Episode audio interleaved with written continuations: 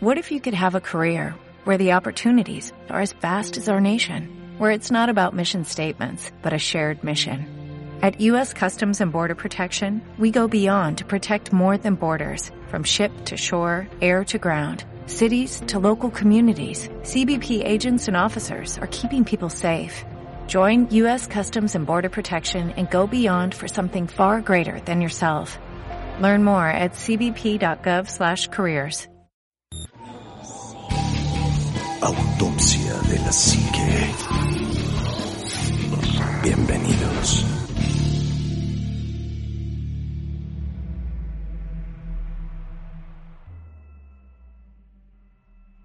Hola, ¿qué tal amigos de Autopsia de la Psique? Bienvenidos, buenas noches. Ahora estamos en un programa muy sui generis porque no nos pudimos juntar y ahorita van a saber la razón.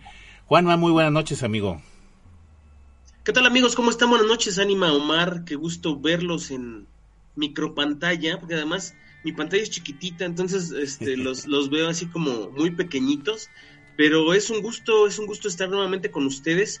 El motivo es que yo estoy enfermo y como no quiero contagiar a nadie, entonces este, no pudimos vernos en, en persona. Eh, y pues bueno, preferimos eh, grabar a distancia por si escuchan raro el audio de alguna forma, es porque estamos grabando a través de una plataforma digital y bueno, pues eh, de repente se, se complica un poquito grabar así, pero pues es un gusto volver a, estar con ustedes tratando de cumplir esa, esa promesa de vernos seguido. Así es que, pues, hoy, hoy vamos a hablar de una cosa bien bonita que les va a gustar un montón. Eh, y bueno, tal vez es como de esos temas para abrir la mente, para, para que nos permita ver un poquito más allá de lo que tenemos en la nariz. Y espero que realmente lo disfruten. Bienvenidos amigos a Autopsia Así que capítulo 2 de la octava temporada. Así es. Amigo Omar, ¿cómo estás? Buenas noches. Ánima Juanma, amigos de Autopsia de la Psique, muy buena noche, un verdadero placer saludarlos. Eh, como bien decían, de manera un poco sui generis en este podcast, eh, la idea es que como lo prometimos desde el primer episodio, vamos a esforzarnos por tener contenido, por estar generando el podcast semana tras semana, como sea y como dé, como dé lugar. Eh, y bueno, pues vamos a estar luchando porque esto se haga así constantemente y que ustedes reciban este podcast hasta la puerta de su hogar. Así que uh, prepárense porque se viene un tema muy interesante que además con este tema yo creo que vamos a dar inicio a una cadena de temas que no van a ser continuos como uh -huh. tal, pero que sí van a tener eh, una seguidilla durante todo el año, durante toda la temporada de Autopsia de la Psique, porque esto va a empezar a abrir relación con muchos temas que a lo mejor muchos ahorita van a decir, Ay, ¿a poco con este tema se abren un montón más? Créanme que se abren como ocho capítulos más de autopsia de la psique gracias a esto. Y, este, y se va a poner buenísimo, sobre todo porque este tema abre la puerta de algo que ahorita está como de moda, uh -huh. porque la gente no sabía de esto. Eh, y esto nos va a dar pie a que hagamos muchas cosas. Así que prepárense porque esto se va a poner cacacucu. Sí, como bien tú lo mencionas, fíjate que esto podría ser como la introducción al tema este que es muy vasto, el de, el de Jacobo Greenberg, que, que es bastante interesante y, y, que, vaya, tiene como muchas aristas que se pueden ir abriendo para, para, para empezar a hablar sobre el tema, ¿no? Y, y, y este tema que vamos a hablar hoy, que es este el de los cirujanos psíquicos como tal, eh, pues también es un tema muy, muy, muy, muy, muy, muy padre, muy recurrente ahorita, como bien lo dices, que no es nuevo, es bastante viejo. De hecho, yo creo que la capital de esto, yo lo podría situar en Filipinas, que es donde más se practica este tipo de cuestiones. Eh, no es la única, donde haya chamanes es donde se practica. Y, y, pues vaya, también nos abre una pauta, es como les decía, unas aristas, también nos abre las aristas a que también se presta mucho para el fraude. Yo creo que más del 95% de las personas que hacen ese tipo de cuestiones, eh, lamentablemente son fraudes, ¿no? Fraudes que no, que no te van a dar como una, un, una meta como tal, ¿no? Sí, sí, sí, Fíjate, eso es algo que a mí me, me llamó mucho la atención cuando estaba investigando el tema y es que, como bien dices, Filipinas es la cuna de, uh -huh. de este, o la meca de, de, de, este tipo de operaciones, en donde pues la, la, gente filipina hace negocio vendiéndoles la idea a la gente este, de que los van a, a operar y los van a curar, eh, y bueno, hasta sangre hay involucrada y demás. A mucha de esta gente, como bien dices, el noventa y tantos por ciento, muy cerca del 96 por ciento, eh, los han cachado en la mentira, ¿no? Eh, exprimiendo mollejas de pollo y no sé qué en las manos y haciendo que salga sangre y muchas cosas. Sin embargo, esto se convierte mucho como el, eh, el avistamiento ovni, ¿no? No llama la atención que haya tanto farsante, sino llama la atención que haya algunos casos que no se pueden desmentir. Y esto, pues, es ah, en muchos lugares del mundo no nada más en Filipinas, hay, hay gente que hace esto en Estados Unidos, hay gente que hace esto en Argentina, hay gente que hace esto en muchos otros países. Aquí en México. es uno de ellos. y, hay muchas diferencias de, de, una persona que hace esto en México a una que lo hace en Filipinas, etcétera, ¿no? Hace, hace un tiempo hablábamos de Pachita, esta, esta curandera mexicana que tenía una forma muy especial de hacerlo y lo vamos a hablar, eh, en, denos chance, vamos a llegar ahí este, perdón, pero tenía su propia forma de hacerlo. En Filipinas eh, prácticamente hay una zona eh, en donde había muchísima gente, o todavía la hay, que, tú podías, si no tocabas en una puerta, tocabas en la de enfrente y ambas personas hacían lo mismo. Eh, en otros países es mucho más difícil de encontrarlo, ¿no? ¿A qué se refiere esta, eh, cirugía psíquica, creo que es por donde debemos de empezar. Así es. Son personas que supuestamente entraban en un trance eh, para hacer algún tipo de operación. Operaciones que son increíblemente difíciles, o sea, te podían extirpar un órgano, entre comillas, eh, sin necesidad de abrir tu cuerpo, ¿no? Que eso era algo, pues, interesante, ¿no? O sea, tú, este órgano ya no sirve, te lo extirpo y sigues con tu vida normal. Inclusive hubo gente que se atrevió a afirmar que te intercambiaba el órgano por otro. ¿No? Este ya no sirve, pero te voy a poner uno nuevo, lo acabo de sacar de la caja, este, ahorita te lo ponemos aquí. Y la gente se iba con la idea de que pues les habían hecho un, un gran trabajo, ¿no? Y morían al poquito tiempo porque pues era una enfermedad que no estaba tratada. Finalmente la fe los ayudaba, pero pues finalmente el, cuerpo estaba enfermo, ¿no? Y esto, pues, lo sacaron en infinidad de reportajes. ¿Se acuerdan que había una revista que se llamaba Duda? Sí, claro. Bueno, en esa revista yo vi un caso de, de una mujer que trabajaba justamente en Filipinas, que había atendido a un político que no, no dieron el nombre del político, por alguna razón, eh, y que estaba muy enfermo del páncreas y que esta persona eh, se había ido a operar con, pues con esta curandera, este, y que pues esta curandera le había sacado la lana del mundo, o sea, le había hecho como cuatro o cinco operaciones para quitarle el problema que tenía en el páncreas, y finalmente el, el político muere porque pues obviamente no estuvo tratado, ¿no? Entonces eso como que destapa una, una cloaca en donde empieza a haber investigaciones de esta gente, qué es lo que realmente está pasando, quién sí está haciendo algo y quién no. Eso se reproduce o se, empieza a replicar en muchas partes del mundo y eso nos lleva a México en el año 1900, que, que si hacemos un, un, un viaje en el tiempo, si utilizamos la imaginación para viajar al año 1900, Imagínense las condiciones de los médicos en esas épocas, ¿no? Estamos hablando de 1920, 1930, por ahí así. ¿Cómo estaba la medicina en el mundo y luego cómo estaba la medicina en México? ¿Cómo era la gente de susceptible? ¿Cómo era de, apantallable? ¿Cómo era de, de, Pues creíamos en todo en México en esa época. Yo me acuerdo que eh, el mercado que... ¿Cómo se llama este mercado donde están los brujos, amigo? Sonora. Sonora. El mercado Sonora existe desde hace eones prácticamente, ¿no? O sea, no, tanto el mercado, sino ese, ese tipo de, de, lugares en donde tú ibas a que alguien te ayudara espiritualmente o te hiciera una brujería, todo eso. En México lleva muchos años. Por esas épocas nace una mujer que se llama Bárbara Guerrero. De hecho, ella nace en eh, Parral, en Chihuahua, en, el año 1900 y eh, pues era una persona muy pobre, realmente era muy pobre y eh, se fue dando cuenta de que tenía ciertas habilidades medio extrañas Y pues eh, la falta de dinero, de comida y de todo, la lleva a hacer un cambio desde el estado de Chihuahua, desde allá de Parral, a la Ciudad de México y se instala en la colonia Roma, me parece. Y empieza a hacer un montón de cosas que llaman la atención de gente como este señor del que vamos a hablar un poco más adelante. de, Alejandro, de, de, Jacobo Greenberg y de Alejandro Jodorowsky. Exacto, de Jodorowsky, por ejemplo. Jodorowsky es, no sé si todavía viva el señor, no lo quiero matar.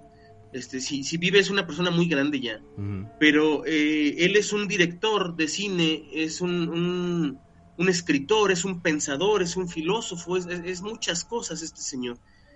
Y, y, bueno, esta, esta señora llama tanto la atención de la gente que la visita a, curarse con ella. Ahorita vamos a hablar de lo que hizo y cómo lo hacía, Ese era impresionante que Jacobo decide ir a, desenmascararla un día. Este, y bueno, se quedó más de un año, ¿no? Eso ya lo hablaremos en otro podcast. Pero eso habla de lo que era esta mujer que comúnmente se le conocía como Pachita. Alejandro Jodorowsky también quiso ir a desenmascararla y se queda también, con, otra idea de ella.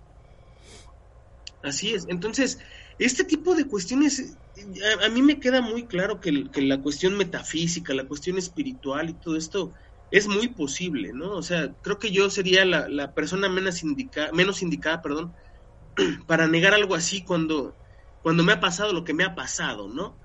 Eh, pero, pero sí creo que tiene mucho que ver toda esta situación con lo que la gente cree. Sí. Si tú vas convencido de que nadie te va a ayudar, así vayas con el mejor cirujano del mundo o el mejor espiritista o el mejor lo que quieras, no te van a ayudar.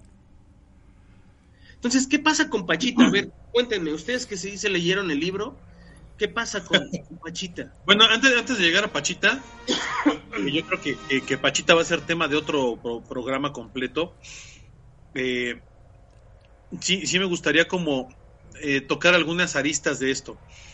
La primera de ellas es eh, el tema de, de, dónde surgen estas cirugías psíquicas, que realmente todo esto proviene, como bien lo decía Juanma, tiene una base eh, en gran medida en el famosísimo pensamiento mágico, que es este pensamiento en el cual la gente cree que con positivismo o con la pura mente o con ciertas ideas puedes manipular de alguna manera la, física, la, el cuerpo, puedes manipular, manipular los objetos a través de la mente para generar algo. El pensamiento mágico es algo que ha existido, yo creo que desde que el ser humano tiene imaginación, tiene idea de, de pensar. Y mucho de esto, que no solo es atribuible a, a, las cirugías psíquicas se debe al mismo pensamiento mágico. Un ejemplo, la chamanería, eh, las limpias, la, la santería, eh, la misma religión tiene una gran dote de pensamiento mágico, porque al final del día el pensamiento mágico involucra pensar en algo o creer en algo que a lo mejor la ciencia no puede explicar, pero que la, la mente es capaz de justificar e incluso de materializar. Recordemos que los, los mediums, por ejemplo, en la, sobre todo en la época victoriana, victoriana por ahí de los años 1800, los mediums eran especialistas en crear cosas de la nada, ¿no? Creaban objetos, creaban fantasmas, espíritus, ectoplasma, etcétera, etcétera. Y todo esto era a través de hacerle creer a la gente que podían hablar con sus muertos. Eso es, eso es parte del proceso del pensamiento mágico. Eh, muchos de los fenómenos paranormales se explican a través del pensamiento mágico, ¿no? Porque la gente quiere creer algo, la gente quiere ver algo. Eh, tal es el caso de, estos curanderos que con un te pasan un huevo por todos lados, por ejemplo, y te hacen creer que te extraen algo de, tu ser, ¿no? De tu alma, que te está envenenando. Espérame, yo, yo, yo sí tengo una impresión algo extraña de eso, ¿eh? eh no sé si han visto, eh, hay otro tipo de personas que también son curanderos o que, hacen este tipo de cuestiones psíquicas eh, con, huevos y más. Hablamos alguna vez de curar el empacho, por ejemplo, del, del, mal de ojo, por ejemplo, de, de estas limpias con, con huevo. De curarte del espanto. Que realmente curarte el espanto. O sea, eso del huevo, a mí me lo hicieron una vez, amigo. Sí. Y te lo juro que, que yo no podía creer cómo, cómo salió el huevo, porque estamos de acuerdo que es un volado, ¿no? A mí me pidieron que comprara este, una cantidad de X de huevos y que escogiera uno y lo llevara. Yo fui ese mismo día a la tienda, compré huevos donde siempre los compro, que están relativamente frescos. Lo llevé y ese usaron para hacerme una limpia y cuando lo abrieron estaba todo podrido el maldito huevo. ¿Cuál es la, posibilidad de que ese huevo haya estado podrido desde el principio, no? Pero también creo que influye mucho la energía que uno, uno emana.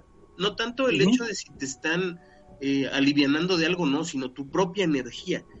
Y es lo que dices, el cerebro crea muchas cosas también, pero también abre y cierra puertas. En ese, en ese punto, de hecho, de hecho te dicen, oye, eh, yo estoy viendo que este huevo está mal, tienes esto, de, de, hecho también le das tú esa carga emotiva, emocional, de decir, híjole, pues estoy mal, ¿qué me pasa? Ya me voy a, que me voy a empezar a marear, siento la sensación rara en los dedos, creo que me voy a caer. O sea, todo ese tipo de cuestiones como las, estos este cirujanos psíquicos, pues tiene mucho que ver precisamente cómo te sientes y cómo te pueden ir a lo mejor manejando el cerebro para que tú puedas llegar a una circunstancia de decir, bueno, si me curo no me curo, ¿no? El poder de la mente es increíble y es bastante fuerte, ¿no? Pero también cuando te dicen, híjole, en el huevo estoy viendo algo raro y todavía ni te dicen qué es y tú ya estás nervioso y ya dices, chin, ya me pasó, ¿no? Te estás leyendo las cartas y sale la muerte y dices, chin, ahora qué va a pasar, ¿no? Todavía no te dicen qué es lo que va a pasar y ya estás también con esa carga emocional bastante fuerte y que te puede dar como, como ese contenido, ¿no? Fíjate que, que, que, estás puntualizando un montón de cosas eh, bastante, bastante interesantes pero fíjate que yo, yo encontré un antecedente histórico de todo esto. La primera vez que se menciona sobre estos, este, ¿qué será? Cirujanos psíquicos, entre comillas, es del siglo XVI. Fue en Egipto, ¿no? No, fue en el siglo XVI cuando Álvaro Núñez de Cabeza de Vaca lo redacta en un libro de una circunstancia que ve precisamente en Brasil, donde un chamán va y cura a una persona le saca el espíritu malo con algunas, este, en ese, en ese tiempo era un cuchillo de pedernal, corta el estómago, hace una cirugía, vuelve a coser, vuelve a, vuelve a reintegrar lo que saca del, del, del, cuerpo y, y, es como si fuera el primer antecedente histórico de esta, de esta, de estos cirujanos psíquicos, ¿no? Ahora, como bien tú sí abrió. Sí, no, sí abrió y, curó y hizo ese tipo de cuestiones. Así es. Ahora, como bien dices, eh, yo creo que, mira, yo, yo lo he hecho por curiosidad y, sabes que soy chismoso por naturaleza. He visto lo del huevo, he visto lo de lo del curar de empacho, el curar del susto y de hecho para curar del susto estoy consiguiendo una persona, yo lo vi, yo te lo puedo decir cómo te curan de espanto, pero quisiera que fuera una persona que, que fue la que si este si, sintió ese ese curamiento o ese que es que ese que será ese proceso para que lo curaran de espanto y que nos lo contara no en, en viva en viva voz. Ahora, como bien dices, eh, eh, nosotros le damos esa carga emocional a ese tipo de cuestiones, pero no hay que hay que hay que tener en cuenta que los cirujanos psíquicos tienen una, una, un elemento que no han mencionado ustedes, que es cuando un espíritu se posiciona de ellos para poder hacer estas curaciones.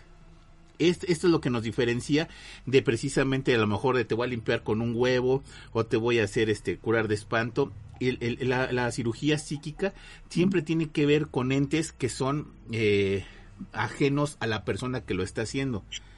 Pachita veía la, que, ese, que ese ente es quien le dice o guía al curandero para saber cómo, hacerlo, y de qué está mal esa persona. Hay, hay una persona que no recuerdo quién es, pero de verdad hablé de él hace poquito y les comentaba.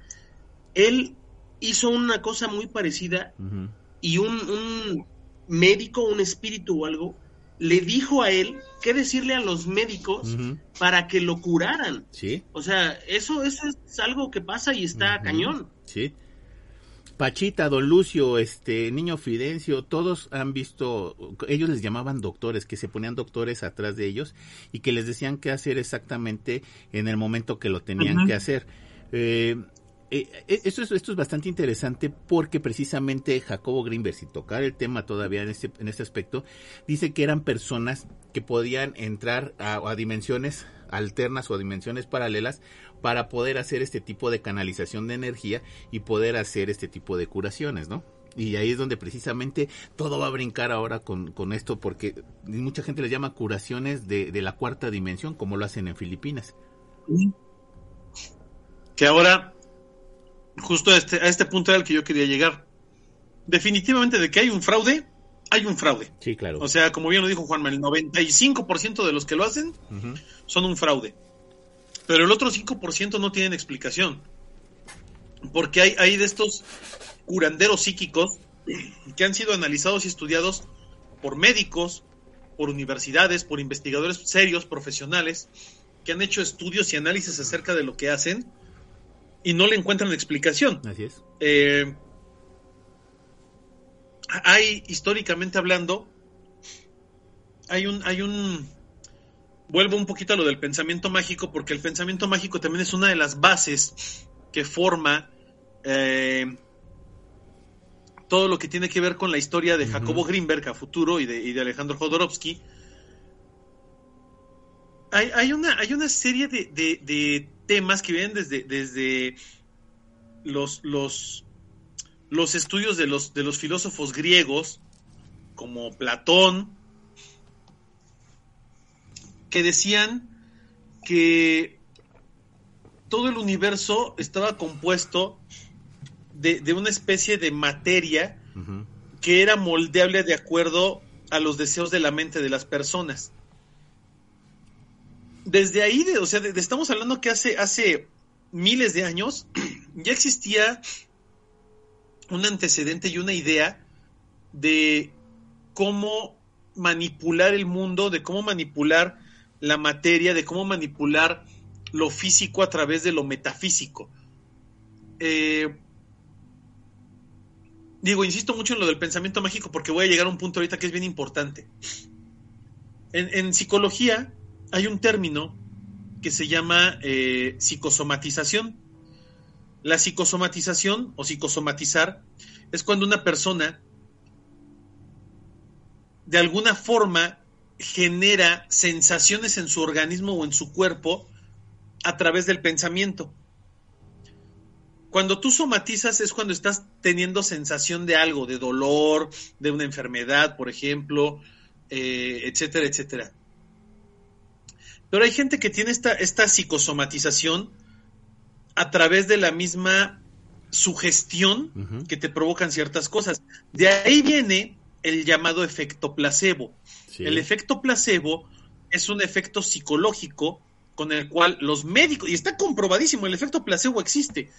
Había médicos que descubrieron que la gente se sentía mejor cuando les dabas lo que querían recibir y no lo que tú les entregabas. Un ejemplo, una persona que a lo mejor tenía eh, dolores de, de, de estómago por colitis, por agruras, por úlcera gástrica, etcétera, muy fuertes.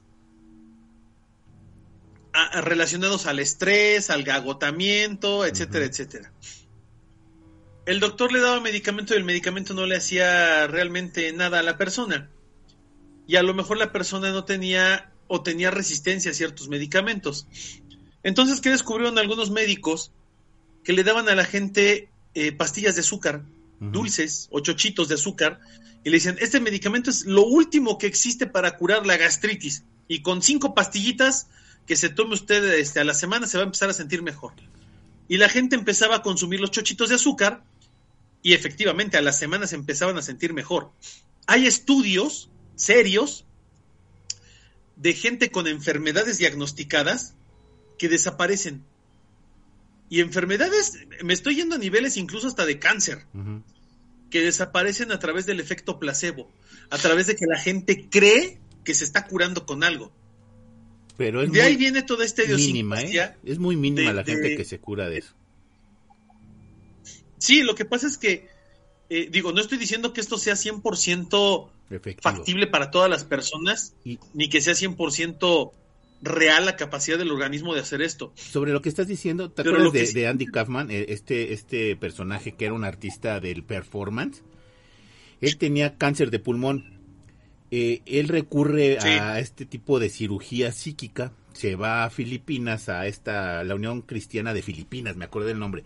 Unión Cristiana de Filipinas es la, como la meca de la cirugía psíquica en Filipinas. Entonces tú llegas a esa comunidad, llega Andy Kaufman y dice, ¿sabes qué? Tengo cáncer de pulmón, ya estoy este desahuciado y necesito que me curen. Él estaba desahuciado para dos o tres meses.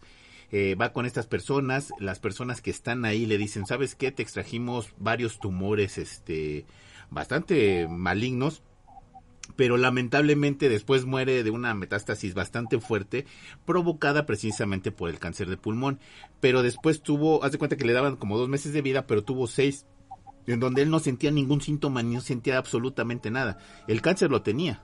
Lo único que le hicieron a lo mejor fue eh, quitarle el dolor, quitarle las circunstancias, o él mismo dijo, bueno, pues me estoy curando con estos tipos, eh, eh, estoy sintiendo cierta mejoría, pero no se curó, ¿no? En, en el caso del que estás tú mencionando, ¿no?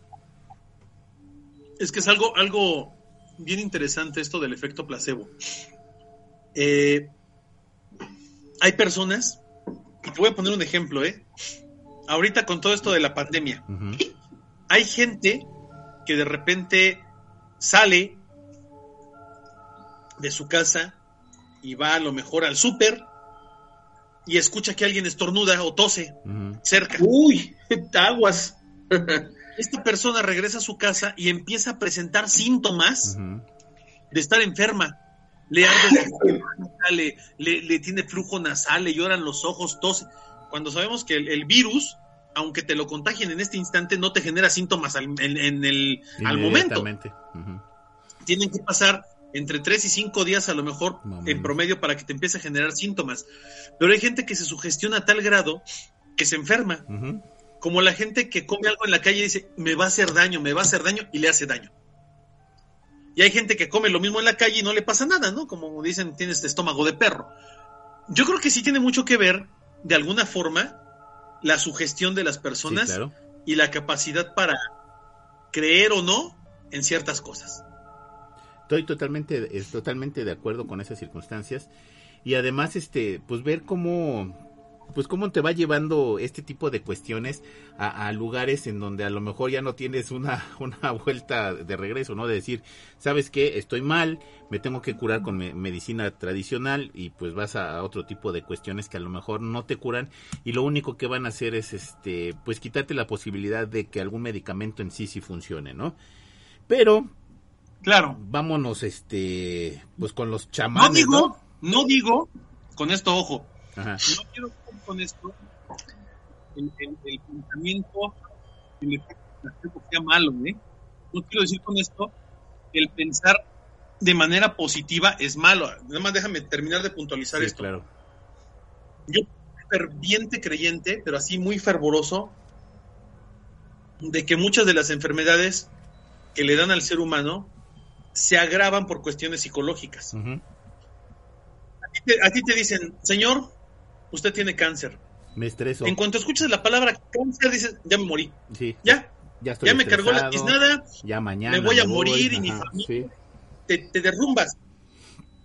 ¿Y qué es lo que pasa cuando te derrumbas? Anímicamente, la palabra anímica tiene que ver con el ánimo, con el estado de ánimo de la persona. Anímicamente caes. Cuando tú estás en depresión, y esto es algo que está tipificado de manera científica, en automático todas las defensas de tu organismo bajan. Sí Si tú estás triste, estresado o con depresión, todas las defensas de tu organismo en automático bajan y dejan de funcionar correctamente. sí claro Les, les, les quiero contar algo que, bueno, nunca les había platicado. Pero cuando mi mamá estaba hospitalizada por este problema en su sangre, eh, que era autoinmune, mi mamá, ¿Mm? ella misma, sus glóbulos rojos atacan, no, sí, su- sus glóbulos blancos atacaban a sus glóbulos rojos y los mataban. Entonces ella estaba, o su organismo estaba automatándose. Entonces estaba en un hospital y les, la controlaron ahí con un chorro de cosas. Mamá estuvo medio año en un hospital. Y un día me habla y, y me habla llorando y me dice, tengo cáncer. Y yo, ¿quién te dijo que tienes cáncer? Acaba de venir el doctor y me dijo que tengo cáncer en la garganta. Eh, es, especialmente en un órgano que tenemos aquí en la, en la garganta, que no, no recuerdo el nombre ahorita, la tiroides. Este, y me dice, y está muy pegado a mis cuerdas vocales. Me voy a morir. Y estaba llorando, estaba llorando, llorando. Y yo le dije, a ver, espera, ahorita te llamo, ¿no? Entonces yo me puse a investigar, a investigar, a investigar, a investigar, pasó tiempo. Y en eso, en ese tiempo que yo tardé en hacer todo lo que tenía que investigar para saber de qué carajos le iba a decir a mi mamá. No estoy hablando de un día, ¿eh? Bueno, o sea, estoy hablando de, de Sí, sí, días. sí. La salud de mi mamá se fue para abajo. O sea, mi mamá ya estaba controlada y se fue para abajo. Entonces un día yo le hablo y le digo, mira, acabo de investigar esto. El, el cáncer de tiroides eh, es el cáncer menos agresivo. Fue lo primero que le dije, es el cáncer menos agresivo y se puede tratar o se puede extirpar. El 60%, de, o sea, yo ya le hablé con una con una respuesta, ¿sabes? Con un eh, hay un 60% de probabilidades de que el cáncer se pueda retirar nada más con un pedacito de la tiroides y se acabó y lo demás puede ser que sea quitando toda la tiroides. Pero tus, tus probabilidades de que ese cáncer te mate son muy bajas. O sea, estamos hablando del 2%. Le digo, y la, la capacidad que tienen los doctores de operarte es del 100%. Entonces, no te preocupes, o sea, sí tienes cáncer, sí te vas a deshacer de él y, y vamos a, a- a hacer algo, no sé qué. Y empecé a hablar con ella y ella lloraba mucho, pero ese día que yo le dije, es operable y te, o sea, tienes un mar de posibilidades de curarte, Sí. su salud se fue para arriba, para arriba, para arriba. Y sabes una cosa, la operaron y el cáncer estaba agarrado a las cuerdas bucales. Entonces tuvieron que rasparle las cuerdas para quitarle esa, esa parte de, de cáncer, que es como un tipo de, de tumor que se, se, Ujú. se interna. Y le quitaron toda la tiroides y se fue. Luego me dijo, tengo mucho miedo. Ah, cuando salió me dijo, este, eh, después de la operación no podía hablar, prácticamente estuvo dos días sin poder pronunciar una palabra, después habló conmigo como pudo y me dijo, básicamente dicen los doctores que lo quitaron todo, que tuvieron que raspar para quitarme el cáncer de las cuerdas. Decía, ya ves, te dije que se podía curar. Y todavía mejor que le dije, ¿y qué te dijeron? Ya lo quitaron y se me van a dar quimioterapia, hijo, pero ya estoy del otro lado, ya, ya la libré, ya lo logré. Y su salud se fue para arriba. Pero en el momento en el que le dicen a una persona, tienes cáncer, así le hayan dicho, oye, este, Ya. este, no sé, en, en una uña te la tenemos que quitar, o sea, es, Sí. al- a- o sea, Sí, te imaginas lo peor, horrible. claro. Sí. Y, y viceversa, ¿no? Hay gente que, que por otro lado, presenta un estado de ánimo totalmente distinto, ¿no? Tienen una, un nivel de resiliencia muy elevado. Y hay gente que le dicen, tienes cáncer, y dice, ah, chinga, pues es una oportunidad de vivir mejor, ¿no? O sea, voy a luchar, voy a hacer esto, voy a crecer, ta, ta, ta, ta, ta, y se van para arriba. Y a lo mejor es como la gente con diabetes. Aquí hay un tema bien curioso, ¿no? Hay gente con diabetes que en dos años se muere. Y los empiezas a ver delgaditos, delgaditos, demacrados, este, acabados, muy fregados. Se, lo- se los, y hacen dietas, se cuidan, toman sus medicamentos, echan su metformina, a lo mejor son insulinodependientes o no, no lo sé, depende del tipo de diabetes que tengan, etcétera, etcétera, y se van para abajo, ¿no? En, cuidándose con todo, yendo al médico y se van para abajo y se mueren. Y hay gente que le dicen, ¿tiene usted diabetes? Ah, chido.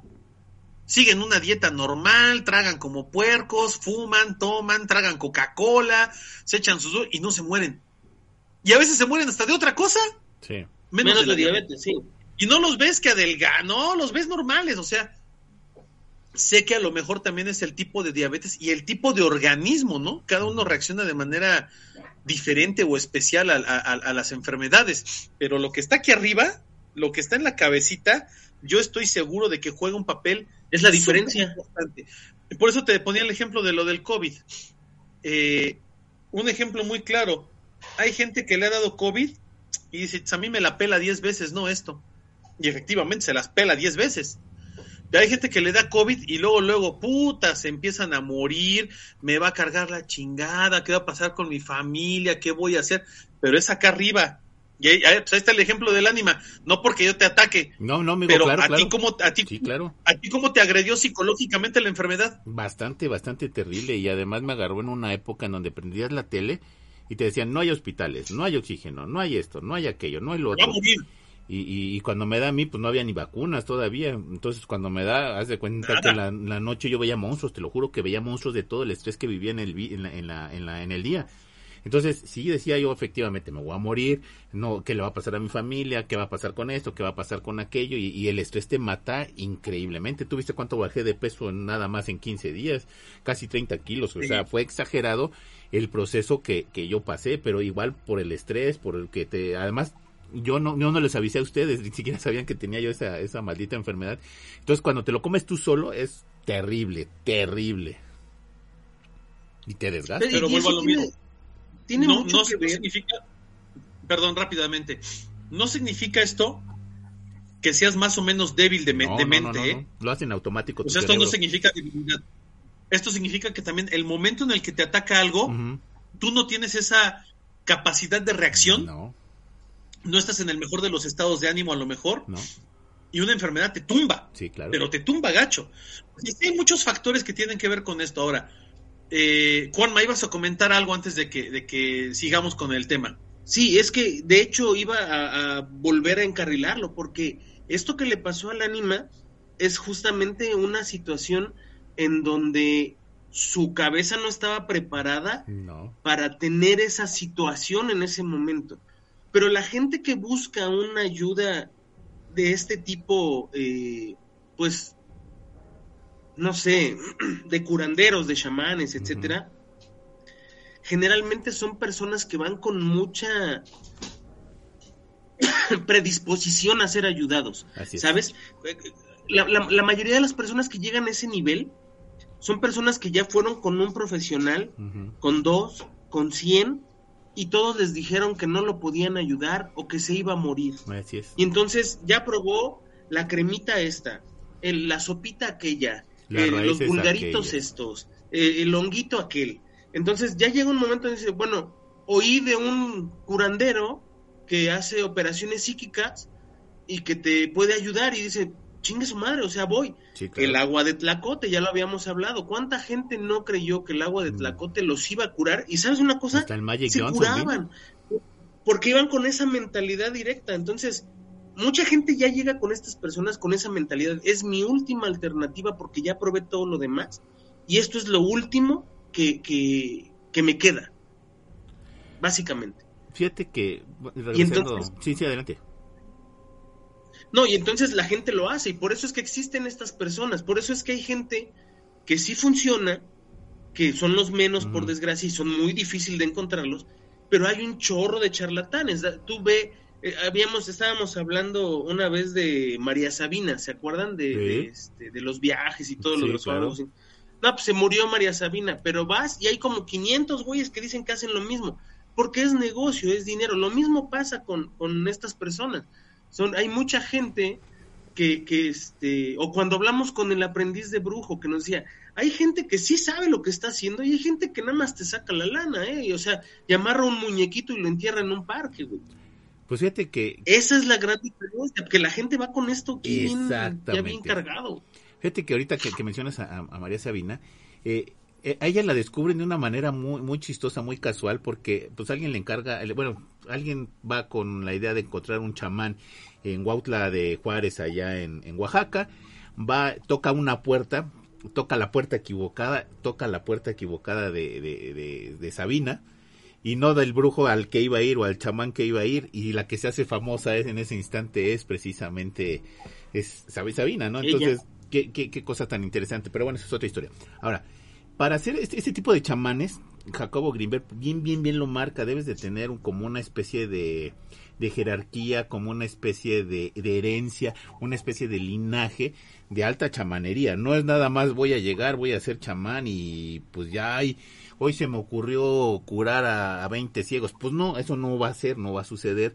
Él habla que debes de tener un cierto linaje o de una cierta escuela de ese tipo de cuestiones y además tener los dones y los dones para poder hacer este tipo de curaciones o este tipo de cuestiones, ¿no? Y, y el primero... Pues es que... Sí, sí, adelante.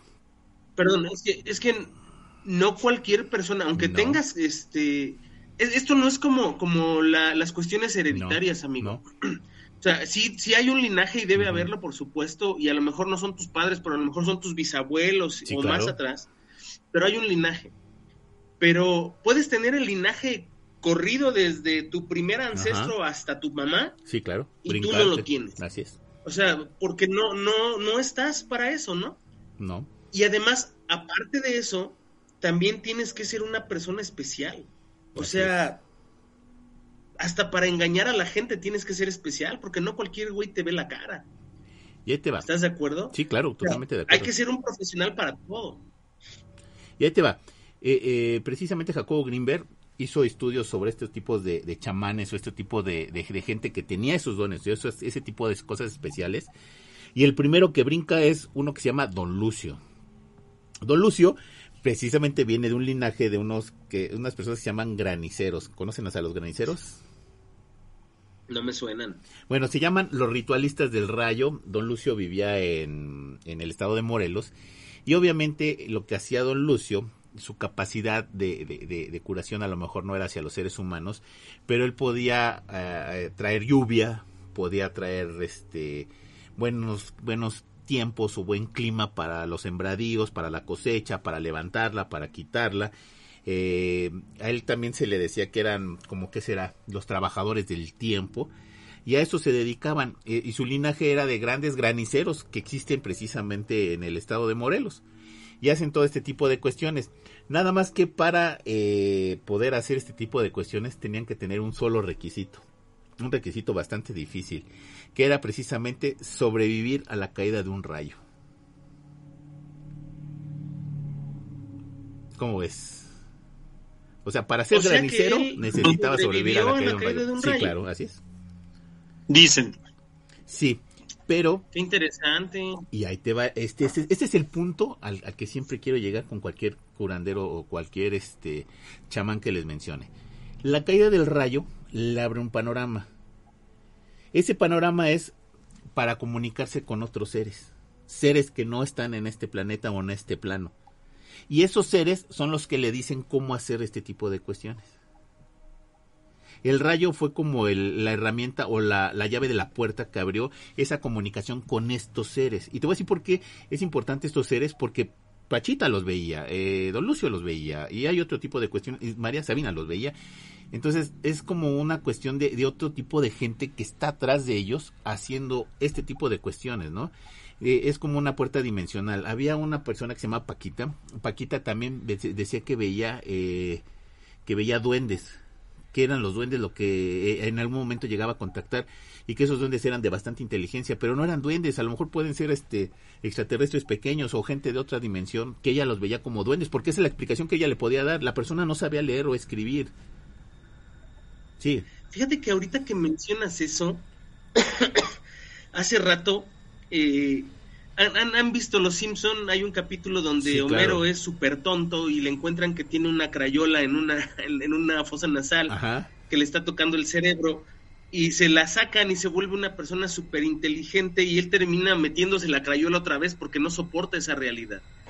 Bueno, había un niño, no recuerdo en qué país, que era un niño promedio, era un niño, pues niño común, ¿no? Ni bueno en matemáticas ni en español, pero tampoco era muy malo. Un día eh, se cae el niño y se golpea la cabeza. Sí.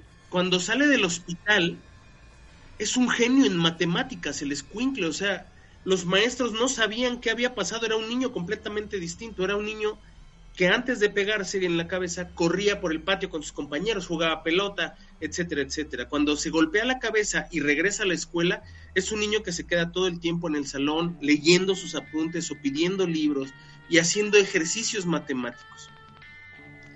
El niño va creciendo y, va haciendo pues un montón de cosas hasta que vuelve a tener un accidente, se pega en la cabeza y hace cuenta que le regresan al niño de antes. O sea, ya no entendía lo que sus propios apuntes no los entendía. Así es. Y eso es, es algo que a mí siempre me ha llamado mucho la atención. ¿Qué gente tiene esa capacidad y cómo desbloqueas esa capacidad?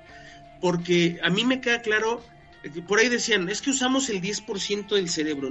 Y un médico decía, no, usamos todo el cerebro. Lo que pasa es que no lo usamos a toda su capacidad. Eso es diferente porque no entendemos cómo abrir las puertas, que es lo que tú decías. Hay puertas que no sabemos abrir todavía y que puedes trabajarlas y las puedes abrir, por supuesto, y llevan mucho tiempo, llevan un trabajo. Pero también hay formas como esta, ¿no? O sea, te cae un rayo, te caes de una azotea, este, te atropella un carro, lo que sea, y después haces cosas. Había un tipo que, que hablaba hasta no sé cuántos idiomas después de un accidente. O sea, cuando antes no podía casi ni con su idioma, ¿no? Ese es muy famoso, un cuate que tuvo un accidente, entró en coma, eh, creo que era, creo que era francés o británico, algo así, este, y al, y al salir del coma, hablaba perfectamente bien alemán o danés, una cosa súper rara, ¿no? Eh, y, son, y son casos que están documentados. Creo que al final del día, todo esto se va resumiendo de alguna manera eh, en la importancia y en la capacidad de, lo que hay acá arriba en el cerebro y de qué tanto eres capaz de creer y de modificar el entorno, ¿no? La realidad. Volviendo un poquito al tema ya, para no desviarnos más, eh, los curanderos psíquicos son eso. Son gente que a través del pensamiento mágico te convence de que te van a curar. Con una operación que no requiere, por lo regular, pero depende de las regiones, pero por, casi siempre no requiere cirugía, no requiere que te abran. O sea, no requiere una incisión o algo parecido. Todo es con las puras manos, ¿no? Déjenme platicarles rápidamente una anécdota de algo que me pasó hace muchos años. Una tía mía tenía eh, cáncer eh, en, la, en la matriz. Le habían dicho que pues que le, que le daban como seis meses de vida. No te estoy hablando que esto fue en los años 80 mi tía, que se dedicaba, ah, pues la que les he platicado que se dedicaba al tema de este de los plásticos, de, los plásticos y demás, tenía muy buenos contactos en el mercado de Sonora. Entonces, en una ocasión, la ponen en contacto con un médico curandero que la va a ayudar. Mi tía va y le hacen una supuesta cirugía de estas psíquicas donde le sacan ahí como algo, ¿no? Como unos tumores, unas bolitas, como unas mollejitas y las echan a la lumbre y las queman, todo un ritual y la madre, ¿no? Después de que a mi tía le dieron seis meses de vida, yo no sé si fue la sugestión, yo no sé si en serio le hicieron algo, pero mi, tía vivió como 15 años más, 16 años más, hasta que el cáncer regresó a su cuerpo y la, invadió por completo, ¿no? Pero ya todos los médicos, todos los, los, especialistas ya le habían desahuciado, o sea, le daban menos de seis meses de vida. Y después de que, de que tiene esta experiencia, curiosamente, eh, se repone de una forma espectacular, ¿no? A mí me, impresiona mucho eso porque es una especie de de proceso mágico, místico, que mucha gente vive y que yo creo que depende no solo, sino que depende realmente de la persona que se está sometiendo a ese proceso en que funcione algo o no funcione algo. Ojo, no con esto quiero decir que, que si tienes pensamientos positivos te curas de una enfermedad. No necesariamente. Las enfermedades tienen que ver con muchas otras cosas. Pero el tener un pensamiento positivo te ayuda mucho. Y te ayuda mucho a superar, te ayuda mucho a, a desarrollar mejor ciertas cosas, ciertos procesos de tu, de tu psique que benefician a tu organismo. Y estos curanderos psíquicos lo que ofrecen es esto, son paliativos, son efectos placebo, la mayoría de ellos. Buscan darle a la gente cierta tranquilidad o cierta paz espiritual a través de un ritual, porque es un ritual que realizan con tu cuerpo. Eh, digo, hay mil, hay mil personas que son estafadoras. Eh, este, este, ¿cómo se llama este cuate? Se me fue el nombre, Randy.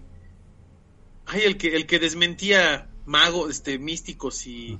En plenos programas de televisión. El que ofreció el, el, de los programas de tele que ofrecía dinero para que hicieran este cualquier cosa psíquica, mágica y demás. Randy, se me fue el nombre y, lo tengo siempre muy presente. Eh, este cuate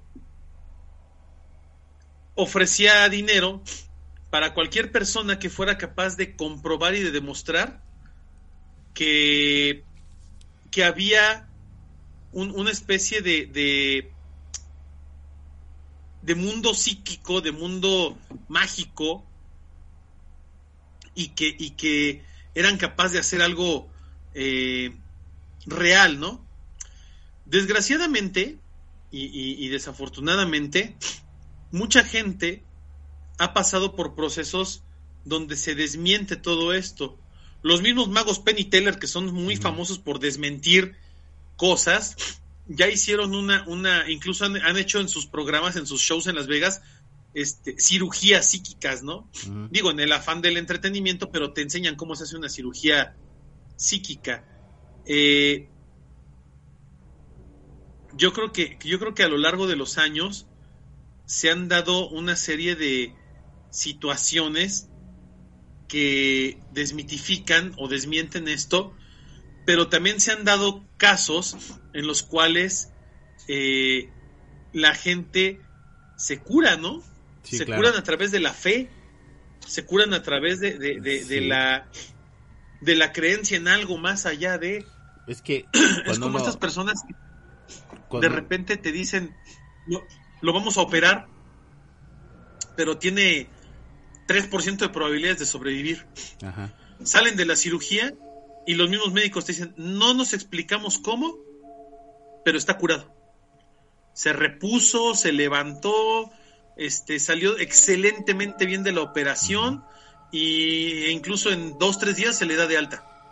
Misterios médicos, cuando, cuando la mente es capaz de superar la ciencia, yo creo que estamos hablando de un milagro de este tipo, eh, pero sí influye mucho el que este tipo de, curanderos, chamanes, eh, cirujanos psíquicos y demás, también te dan una terapia psicológica bien cañona. E, ese es el, punto al que iba. Cuando hablamos de cirugía psíquica, todo el mundo dice, ah, es una operación, me va a sacar el apéndice, me va a mover el riñón, me va, a curar el pecho. No, no, no, no.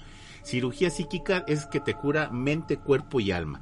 Esas son las tres cosas que curan y de una manera bastante, bastante alegórica. Por ejemplo, hablamos de, de María Sabina. María Sabina, fíjate, tenías que tener un trance psíquico, ah, este, psicótico, psicodélico, con algún tipo de sustancia, llámese hongo, este, peyote, eh, lo que tú quieras, que te lleve a ese nivel de, de, psicodelia.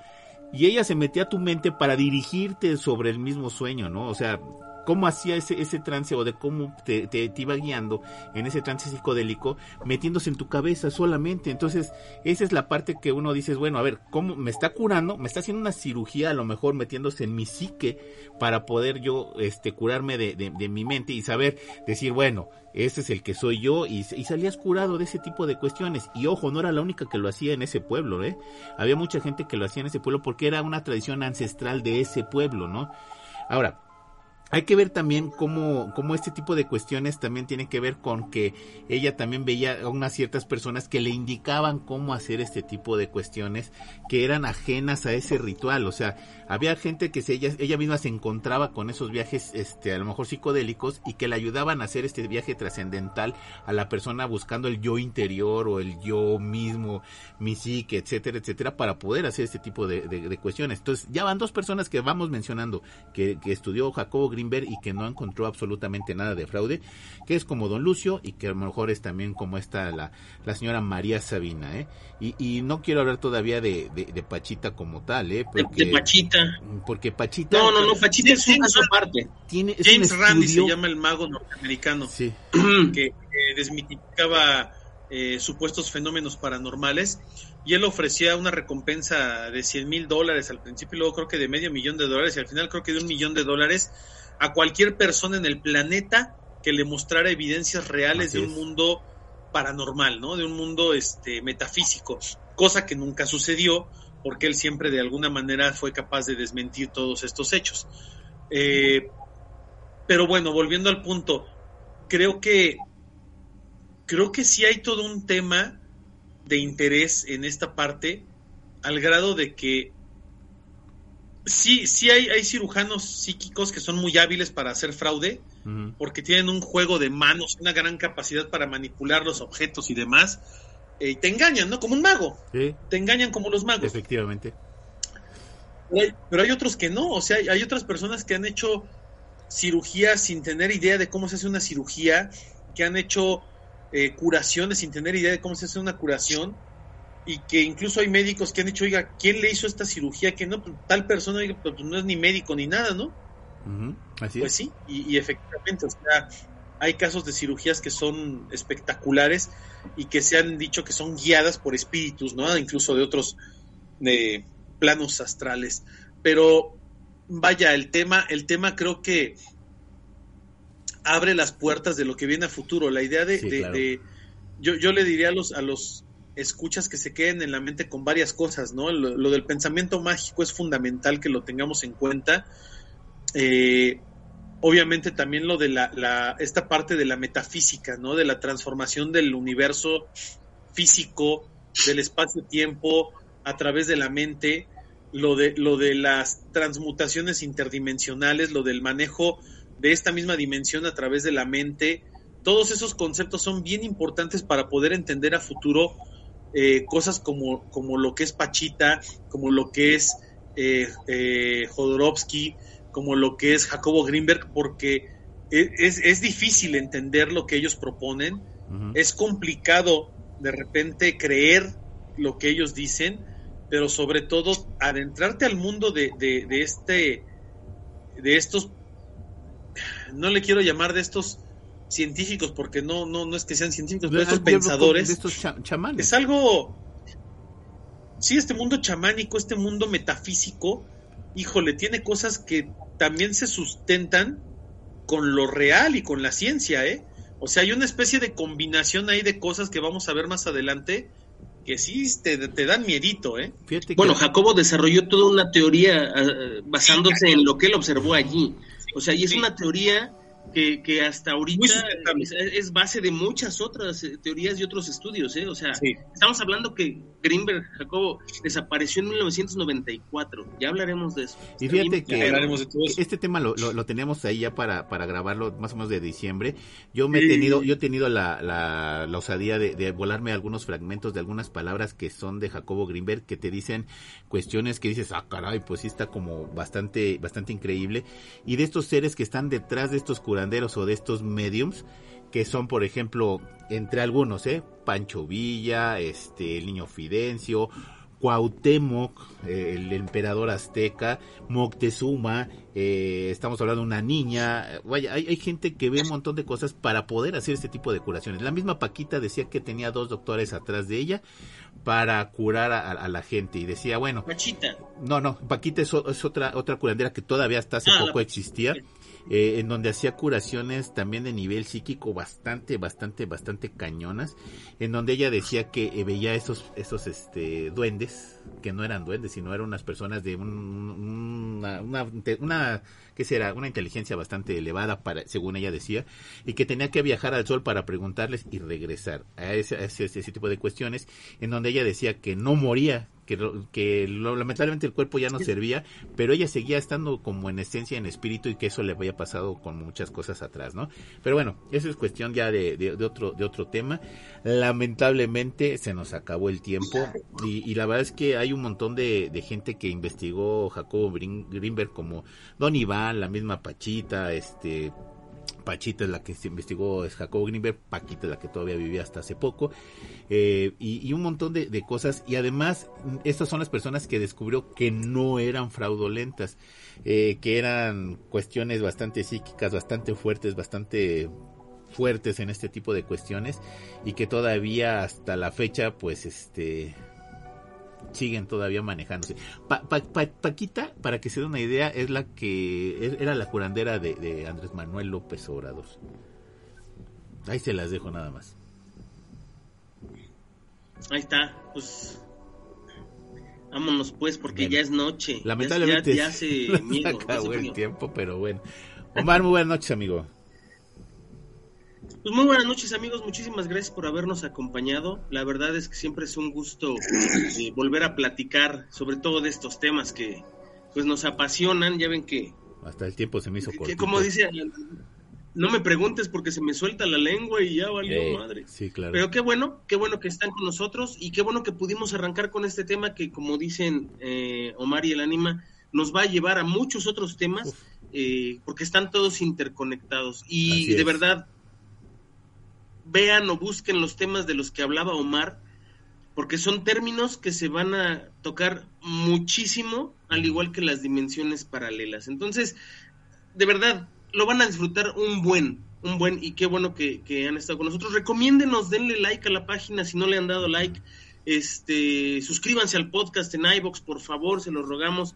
Este, y bueno, vamos a hacer una autopsia la psique se convierte ahora en, una empresa piramidal en la que les vamos a pedir a cada uno que traiga cinco amigos este, que se suscriban al podcast y que cada uno de esos cinco amigos se traiga otros cinco amigos y se suscriba al podcast. Entonces, muchísimas gracias, nos escuchamos la próxima semana. Gracias, amigo Juanma. Omar, muy buenas noches. Ánima, Juanma, muy buenas noches, queridos escuchas. Eh, pues la verdad es que estos temas van a abrir muchos portales, van a abrir muchas cosas, van a ser temas bien interesantes para todos ustedes. Créanos que los hemos dejado eh, un poquito de lado eh, porque estamos preparándonos, estamos estudiando mucho para poder traerles información eh, pues realmente importante y valiosa y no lo que todo mundo encuentra en internet, ¿no? Vamos a tratar de, traer cosas de literatura, de, de libros reales, de información difícil de conseguir eh, y estamos preparando todo esto con mucho cuidado para que sea un, pues un documento valioso para ustedes, ¿no? Eh, gracias por escucharnos, gracias por seguirnos, gracias por estar ahí con nosotros y no me queda más que desear que tengan aterradoras noches. Así es, yo soy su amigo el ánima de Coyoacán y esto fue